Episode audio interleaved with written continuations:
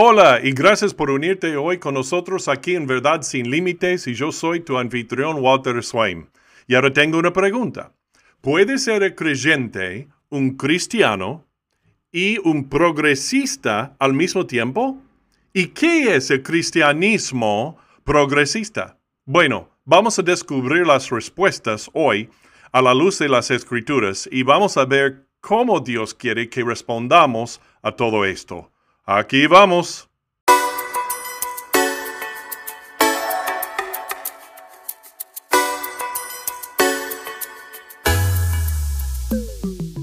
Bueno, me alegro mucho que estés conmigo aquí en Verdad sin Límites, teniendo esta conversación con la Biblia abierta. Y mira, eh, yo te pido un favor. Si podrías cliquear el like, síguenos también puedes comentar, me gustaría responder y ver qué es lo que piensas. Y también comparte este podcast con todos los que puedas, ¿ok? Bueno, vamos a seguir adelante ahora mismo. Bueno, el cristianismo progresista es realmente un movimiento que nació de lo que se llamaba la iglesia emergente de los principios de los años 2000. La iglesia emergente era una postmodernidad. Eso quiere decir que no podemos ni estar seguros ni dogmáticos sobre nada de la Biblia y el cristianismo y la iglesia. Simplemente debemos reunirnos, hablar, conversar, amarnos, ayudarnos y ayudar a los demás. Y querían aferrarse no a las creencias bíblicas en particular, sino en un sentir más místico y más práctico, pero cristiano al mismo tiempo. Y ahora lo nombran el cristianismo progresivo y por hacer eso eh, suaviza un poco el golpe um, de no ser llamado liberal en teología no quieren llamarse liberal. Eso no suena bien y tampoco funciona muy bien. Puede que haya algunos matices en la definición de los términos y en el comportamiento de los movimientos cristianos históricamente y clásicamente liberales, pero al final el cristianismo progresista es el cristianismo liberal. Solo que ahora toma un café con leche, lleva vaqueros ajustados y lleva un pelo estupendo, un cabello estupendo y zapatillas de deporte o vestidos o pantalones muy de moda y casual. Bueno, lo que sea. Pero ¿qué es realmente el cristianismo progresista? ¿En qué creen los cristianos progresistas o progresivos? Y ahora, por supuesto, ningún líder cristiano progresista o orador los representa a todos, pero, pero, aquí hay cuatro características básicas y comunes del cristianismo progresista. Y ahora, número uno, tienen una aceptación muy rebajada o limitada de las escrituras. Si usted va a la mayoría de las declaraciones de fe y creencias de ellos, no encontrará un marco claro de la inerrancia e inspiración de la palabra de Dios. Bueno, te dirán que sí es inspirada, pero se refieren a algo diferente a ti y a mí y al cristianismo histórico y a todo el camino desde Jesús y los apóstoles. Decimos inspirado, escuchamos versos o versículos, disculpa, como en 2 Pedro, el capítulo 1 Entendiendo primero esto, que ninguna profecía de la escritura es de, la, de interpretación privada, porque nunca la profecía fue traída por voluntad humana, sino que los santos hombres de Dios hablaron siendo inspirados por el Espíritu Santo. Pero hubo también falsos profetas entre el pueblo, como habrá entre vosotros falsos maestros, que introducirán encubiertamente herejías destructoras y aun negarán al Señor que los rescató, atrayendo sobre sí mismos destrucción repentina. También este aviso de Pablo a Timoteo en 2 Timoteo, el capítulo 3. Toda la escritura es inspirada por Dios y útil para enseñar, para redarguir, para corregir, para instruir en justicia en otras palabras, la Biblia, lo que es para nosotros ahora los 66 libros, son divinamente inspirados, es decir, Dios afectó la escritura natural de los autores de tal manera que lo que escribieron es lo que dirías, Dios quería que se escribiera. La Biblia es inerrante, no, no contiene ningún error y es la única y última autoridad en todos los asuntos de la vida y de la fe. Entonces, para el cristiano progresista, la Biblia sí está inspirada de la misma manera que un poeta o un compositor, un constructor, o un escultor, o quien quiera que vea o escuche algo, que lo cargue y de ahí nazca con entusiasmo un nuevo diseño o una escultura, algo así, o, poema, un poema o una canción. Eso no es lo que Dios quiere decir con la palabra inspirado. La marca o la característica número dos de los ah, cristianos progresistas es que tiene una aceptación muy rebajada o limitada de la divinidad de Jesús. Y ahora la Biblia dice claramente que Jesús es el Hijo de Dios y el mismo Dios creador en carne humana, segunda persona de la Trinidad y Señor y Salvador de todos, es Dios. Y ahora el cristianismo, el cristiano progresista dice que Jesús sí es histórico y representaba a Dios, pero que Dios también está en todos y en todo lo demás. Eso se llama el panteísmo. No es el cristianismo verdadero y es una doctrina plena y directamente falsa. Y ahora la, tercera ah, característica del cristianismo progresista es ellos tienen una aceptación muy rebajada, muy limitada de lo que es el Evangelio en sí.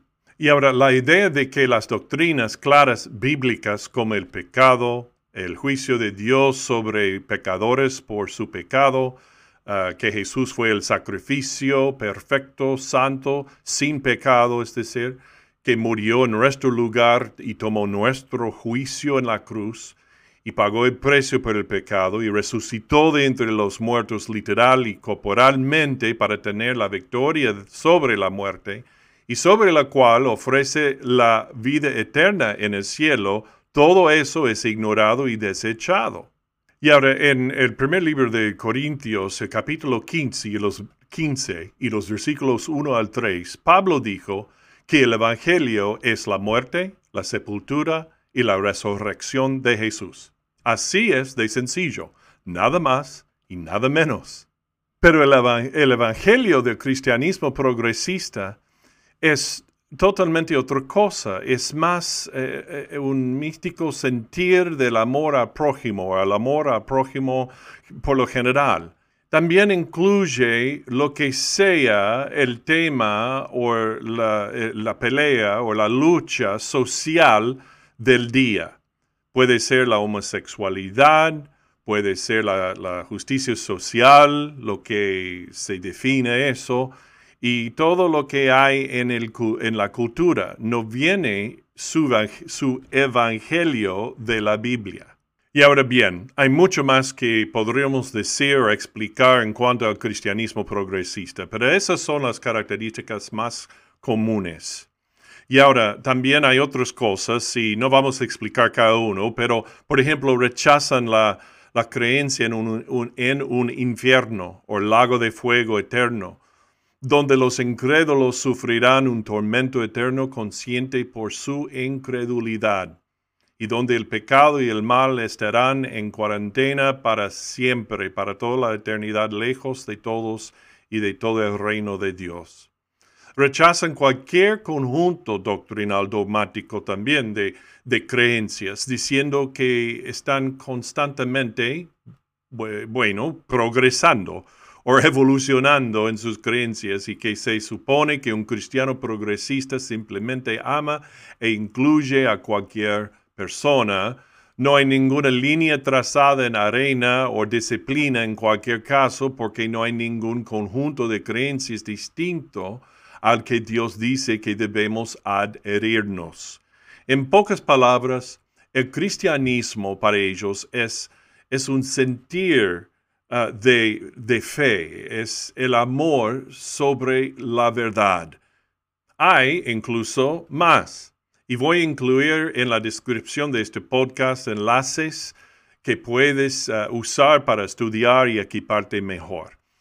Pero lo que hemos repasado ya es suficiente para mostrarnos que el cristianismo progresista, número uno, no es el cristianismo histórico y bíblico que fundó el Señor Jesucristo.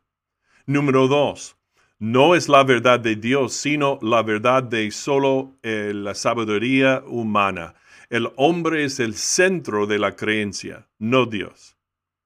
Dios nos advirtió en las escrituras que en estos últimos días veremos mucho de esto y cada vez más. Por ejemplo, en 2 Pedro, el capítulo 2, dice, pero también hubo falsos profetas entre el pueblo así como habrá falsos maestros entre vosotros que introducirán secretamente herejías destructoras, negando incluso al Señor que los compró, y traerán sobre sí una rápida destrucción. Y muchos seguirán sus caminos destructivos, a causa de los cuales el camino de la verdad será blasfemado. Por codicia te explotarán con palabras engañosas durante mucho tiempo su juicio no ha sido ocioso y su destrucción no dormita. Entonces, como cristiano fundamental, creyente, seguidor de Jesús verdadero, ¿qué es lo que debemos hacer? ¿Qué es lo que debemos hacer en cuanto al cristianismo progresista? Bueno, número uno, debemos rechazar las enseñanzas falsas y heréticas de ellos. Pablo nos advirtió en 2 Timoteo capítulo 4 versículo 3, porque vendrá tiempo cuando no sufrirán la sana doctrina, sino que teniendo comezón de oír se amontonarán maestros conforme a sus propias concupiscencias. Número 2. Debemos separarnos de su falsa doctrina, pero amar a los que están atrapados en ella. Por ejemplo, Pablo dijo en 2 Timoteo, el siervo del Señor no debe reñir, sino ser amable con todos, capaz de enseñar paciente con humildad corrigiendo a los que se oponen. Si acaso Dios les concede el arrepentimiento para que conozcan la verdad y para que entren en razón y escapen de la trampa del diablo, habiendo sido llevados cautivos por él para hacer su voluntad. Y Judas, en los versículos 22 al 23 dijo, y ten piedad de los que dudan, salva a otros arrebatándolos del fuego, a otros muéstrales misericordia con temor, odiando incluso el vestido manchado por la carne. Muy bien, creyente debemos cuidarnos y también tratar de corregir con amor y paciencia a los que están atrapados en todo esto, pero debemos amarlos pero también debemos protegernos y a la iglesia local de sus artimañas. Bueno, espero que te haya ayudado esto a aclarar algunas preguntas que has tenido sobre el cristianismo progresista. O es posible que esto sea la primera vez que has escuchado esto. Y eso es aún mejor, porque ahora sabes lo que está ahí afuera tratando de entrar y puede entrar en tu iglesia local, ¿ok? Entonces hay que cuidar mucho. Y entonces otra vez te recuerdo que comentas a continuación porque me gustaría escucharte y es responder a tus preguntas y comentarios. Uh, clic en, haz clic en me gusta o el like de este podcast, compártelo con todos, suscríbete y síguelo. Bueno, sigamos a Jesús, porque cuando seguimos a Jesús, siempre seguiremos a la verdad.